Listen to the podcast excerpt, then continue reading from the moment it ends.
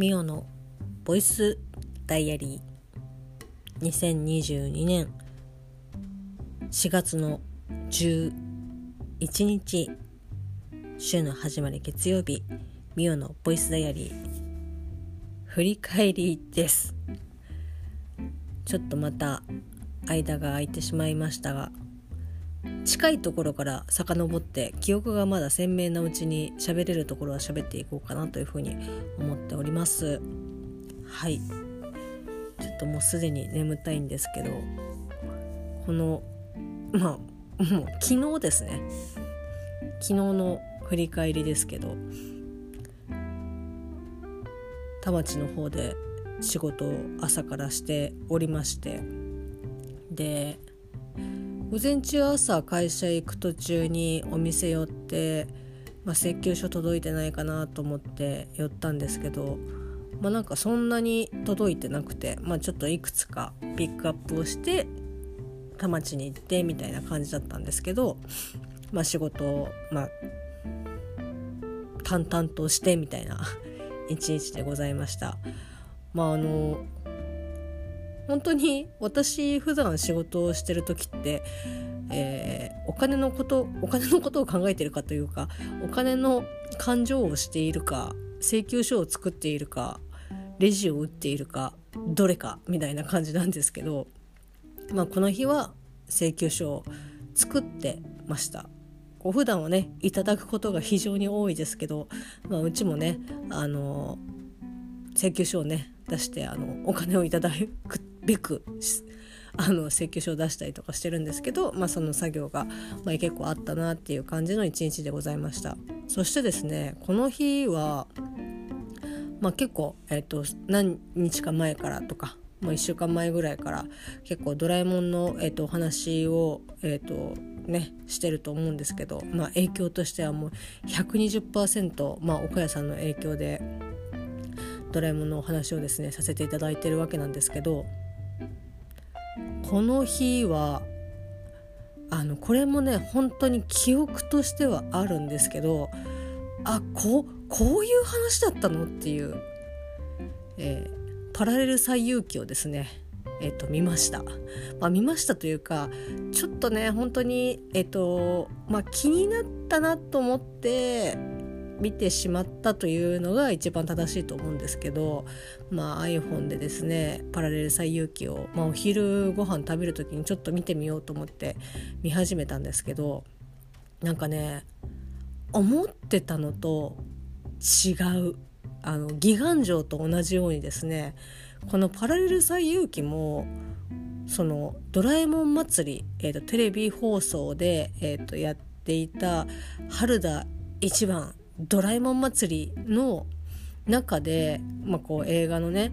本編いくつかピックアップしてそこを流すみたいなっていう記憶だったんで結構メインどころだなんだろうなって思っていたところがあこうあこういう感じだったんだみたいな。だったりとかあとはそもそもの、まあ、パラレル最遊記というのは、まあ、これちょっとネタバレもういいよね。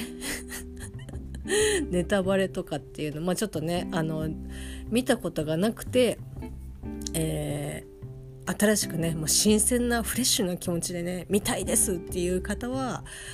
ごめんなさいあのちょっと今日はあのまたね明日から聞いていただければと思いますけど普通に、えーと、ストーリーをですね、まあ、ざっくり話しますけどネタバレをします。はいいいでしょうか。えーとまあ、パラレル最遊記というお話はですね、まあ、ドラえもんが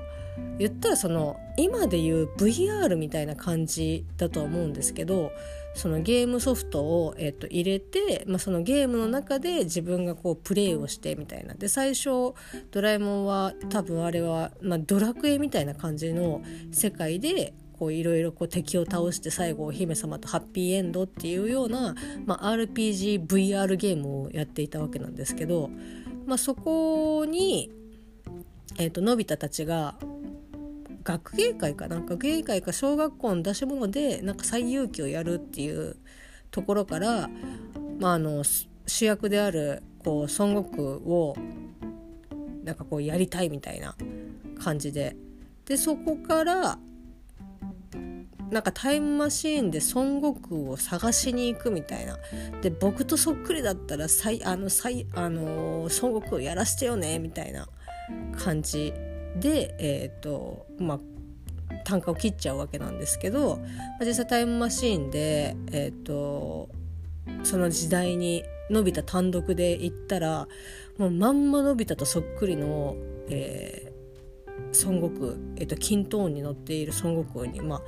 出会うというか、まあ、すれ違うんですけど、まあ、なんかそこを見た時にあ多分こうなんだろうなと思って後々見ていくとあやっぱりみたいな。こうね変にいろいろこう映画を見てしまっているがために、えーと、起きてしまった弊害だとは思うんですけどああだよねっていう感じで、まあ、そこから、まあ、結局なんかこうジャイアンとかスネ夫とかこう、まあ、静香ちゃんとかにも見つけたからって言ってでこう実際にそのドラえもんも含めてその唐の時代に、まあ、行くんですけどまあなんか結果見つかんなくてでその見つかんなかった場合の、えっと、条件としてジャイアンたちがドラえもんの道具使い放題っていう,、まあ、こう条件を突きつけて、まあ、それを飲んでしまっていたので、まあ、どうにかそれをこうクリアするために、まあ、なかったことにっていうかごまかすために、まあ、ドラえもんがその先に遊んでいたその VR ゲームをですね最有機版最有機のソフトもあったんでなんかそれその中それを使ってなんとかごまかせないかみたいなでやるんですけど、まあ、結果バレちゃうんですよねそのごまかしてたっていうのが。で結局こうドラえもんとのび太もなんかのび太くんがそんなこと言わなければみたいな。でのび太ものびなんだろうな。昔から多分もともとそうだと思うんですけどのび太クソダメだなっていう。ちょっとイラッとするみたいな。いやいやお前のせいやんっていう感じだったりとかするんですけどまあそんな感じで2人でちょっとなんかこうプイみたいな感じでのび太くんがドラえもんがっていう感じで、まあ、お互いこうちょっと険悪な感じになるんですけどまああのジャイアンは、まあ、それをよそにじゃあ明日からよろしくなっていうので、まあ、その一日を終えるわけなんですけどまあなんか実際にあ私もちょっともうすでに記憶がなんか消え始めている。でまあこう事なきを得てまあこう道具をねなんか使おうみたいな感じでえっ、とせやっていくんですけど戻タイムマシーンから、えっと、戻ってきたらなんかこうちょっとなんか違うぞみたいな。あれ？なんか新聞を読んでいるパパの、えっと、影に角が生えているみたいな。でママが美味しいって出してきたのがトカゲのスープだったりとかカエルの唐揚げだったりとかあとなんか片や学校に行ってその最有権をね出し物の練習をしたらえなん三蔵が最後食べられるのがオチじゃんみたいな感じで。え僕たちの知っている西遊記となんか真逆になってるんですけどっていうので。こうだんだんだんだんこうあれおかしいあれおかしいって、まあ、見てる側からするともう明らかにこのおどろおどろしさが出ていてまあその結果その最有機、えー、と VR で遊んでいた最有機が、えー、とリアルな生活を侵食してしまうというなんだったら侵食してしまって、えっ、とその歴史が、えっ、と事実になってこう来るという、まあ、お話なんですけど言ったら、えっと、過去、えっと、すごい大昔のその唐の、えーと、と時にその VR ので遊んでいた、えーと、西遊記の敵たちが、まあ、妖怪たちがこうリアル、えーと、現実に出てきてしまってでこう人間を支配するっていう歴史を作ってしまったがためにのび太たちの、まあ、時代も、えーと、変わってしまった、まあ、システムとしてはですねバック・トゥ・ザ・フューチャー理論という、まあ、一本軸の、えーと、世界線だから過去を変えれば未来も変わってしまうという、えーとまあ、お話なんですけど。でまあとにかくこの、えーと、未来というかその今現在変わってしまった、えー、のび太たちの世界、まあ、妖怪たちの、えーと、世界を、えーと、変えるべく過去に、えー、と戻ってね、あのゲームから出てしまった妖怪たちを、まあ、ゲームの中に戻して過去を修正して、えっと、未来を元に戻そうという、まあ、冒険が始まるわけなんですけどなんかねっていうところらへんまで、えっと、見ました。ごめんなさい。ちょっとその後はですねあもうちょっといい加減仕事やらんとまずいなと思って、えっと、仕事をやってしまいまして、まあ、やってしまいましてというかそっちがメインにならなければいけないんですけどまあちょっとねそのまま寝かしているんですけど今ドラえもんを。で、まあ、この時点であこうだったんだっていうのがまず一番最初にドラちゃんが、まあ、ドラクエの RPG を、えーと、ゲームをやってるんですけどなんかそのシーンはもう本編のなんか結構中盤ぐらいとかに食い込んでくるんだろうなってずっと思っていて、まあ、これはもうあの先にも申し上げましたけど「あの春田一番ドラえもん祭り」そんな感じで放送をしていた記憶なんですよ。なんのこっちゃないあのその最有パラレル最有機を、えーと、スタートさせるための、えーと、こういった、えーと、ゲームですよこういったものがありますよっていうような、まあ、ちょっと説明的なこう導入口になっただけであって全然メインでも何でもないみたいなあーそうだったのかっていう。であとこれは、えっと、そのドラえもん祭りを見た時にも思ったし改めてこの映画を見てもあそこは間違ってなかったというか同じだなと思うのがそのまあ、えっと、未来が変わってしまった、えっと、世界、まあ、妖怪の世界で、えっと、のび太たちが学校に行くんですけど、まあ、その時にね、えっと、学芸会の学芸会というか出し物の、えっと、最有機、えっと、結末が変わってしまった、えーと、最有機を、えーと、やるやってる時に、まあのび太たちが「いやいやなんでにえ人間が、妖怪に負けちゃうとかおかしいよ」みたいな。で割とねなんかあ出来すぎくんってこんなあこの映画では結構出てんなっていうぐらい出来すぎくんがすげえ出てるんですけど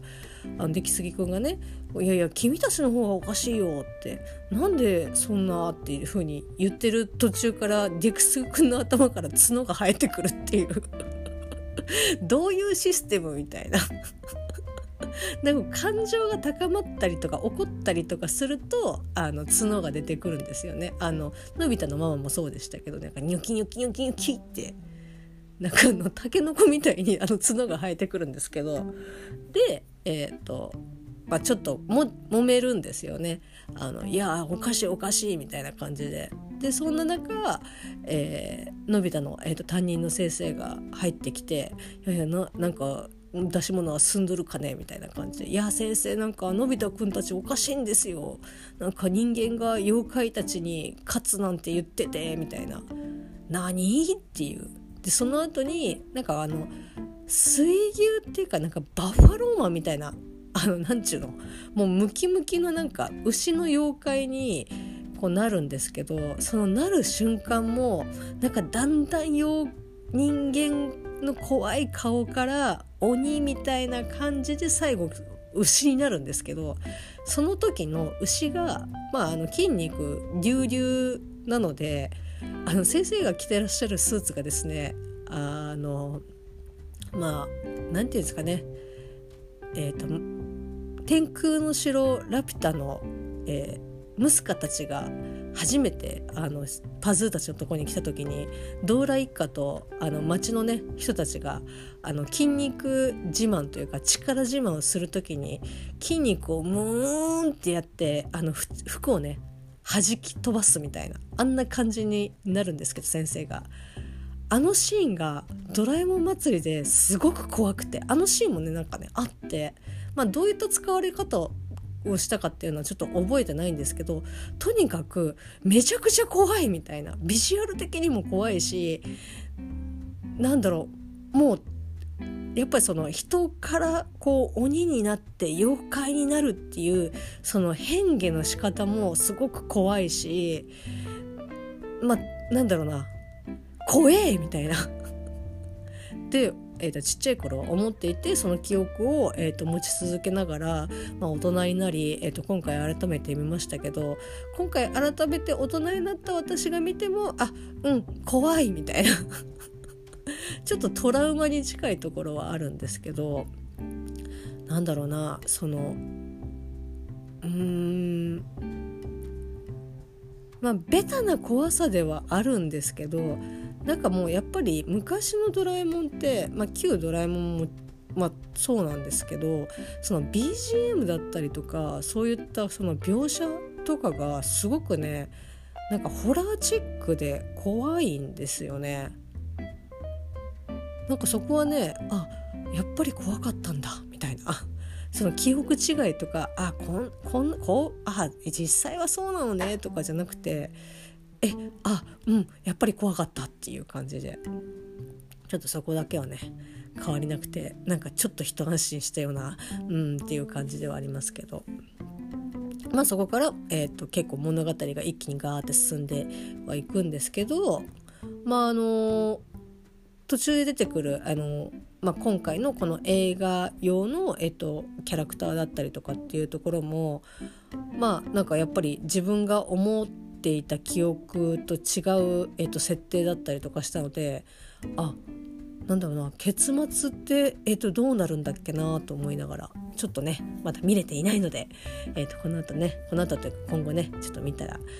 あそうだったのかっていうふうにまた話すかもしれないですけどまあそんなふうにねちゃんと見ていなかったえーと、まだ見終わってもいないですけど、えーと、ドラえもんのですね。パラレル最遊記を見たよっていう、えーとそんな一日でした。